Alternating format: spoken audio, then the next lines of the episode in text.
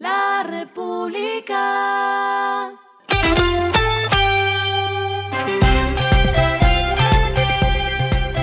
Al final de la jornada, esto es lo que debes saber sobre el comportamiento de los negocios, las finanzas y la economía.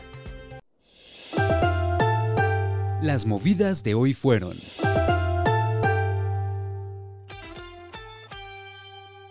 Por presunta transgresión al régimen de gestión del riesgo integral, reporte de operaciones sospechosas y programas de transparencia y ética empresarial, la Superintendencia de Sociedades formuló cargos contra la aplicación de domicilios RAPI. De llegarse a encontrar una infracción por parte de la empresa de delivery, Rappi podría recibir una multa de 232 millones de pesos. Rappi envió un comunicado en el que expresó Aclaramos y somos enfáticos en anotar que esta investigación no está relacionada con el desarrollo de operaciones sospechosas por parte de Rappi.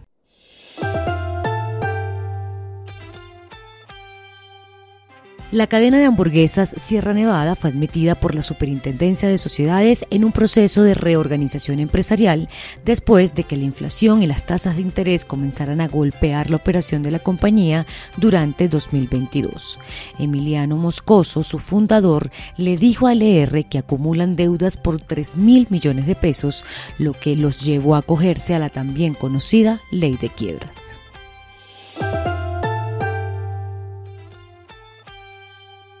La compañía de servicios tecnológicos para el sistema financiero Flow, que reside en la nube de Amazon Web Service y permite realizar cambios en las reglas de las entidades bancarias para otorgar créditos de forma automatizada y rápida, selló una alianza estratégica con Truora, la empresa especializada en autenticación y validación de identidad, para desarrollar una solución que permitirá a las empresas de este sector automatizar las decisiones crediticias.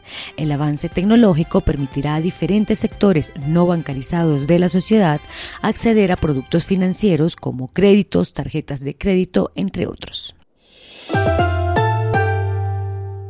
Lo que está pasando con su dinero.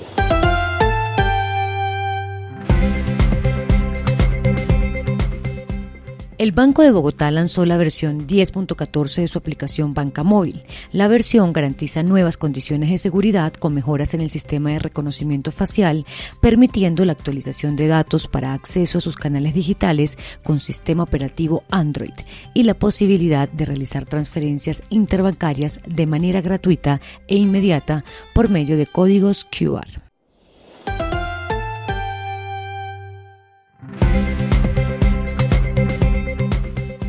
Los indicadores que debe tener en cuenta. El dólar cerró en 4.069,39 pesos, bajó 19,91 pesos. El euro cerró en 4.570,94 pesos, bajó 26,46 pesos.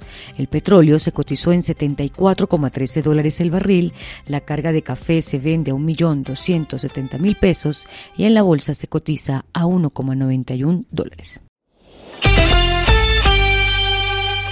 Lo clave en el día.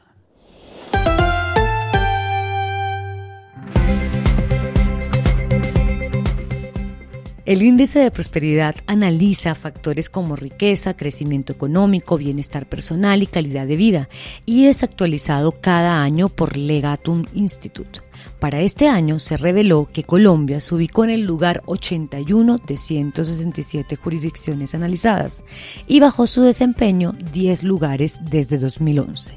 Los indicadores con mejor desempeño en el país fueron salud y medio ambiente. Sin embargo, registró el más débil en seguridad y protección en toda la región, pese a que ahí tiene la mayor mejora en comparación con hace una década cuando se creó el indicador.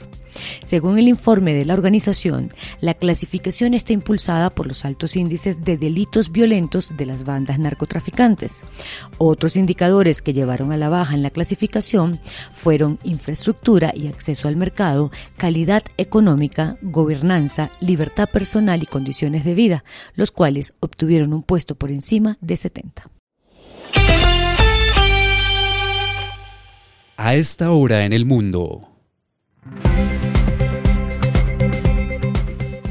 El inversor checo Daniel Kretinsky está a punto de hacerse con el control de Casino tras obtener el apoyo de los principales acreedores a una oferta mejorada para inyectar 1.400 millones de dólares al supermercado francés que está cargado de deudas y allanando el camino para un rescate liderado desde el extranjero. Y el respiro económico tiene que ver con este dato. La Al mes de junio más caluroso jamás registrado le sigue un inicio de julio que incluye 10 de los días más calurosos de la historia, según informó la agencia Bloomberg.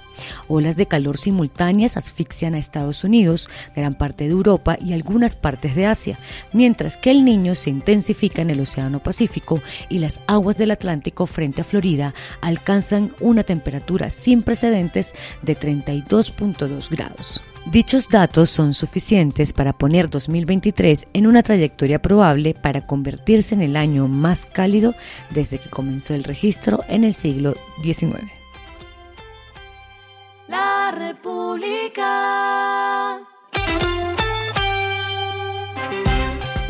Y finalizamos con el editorial de mañana.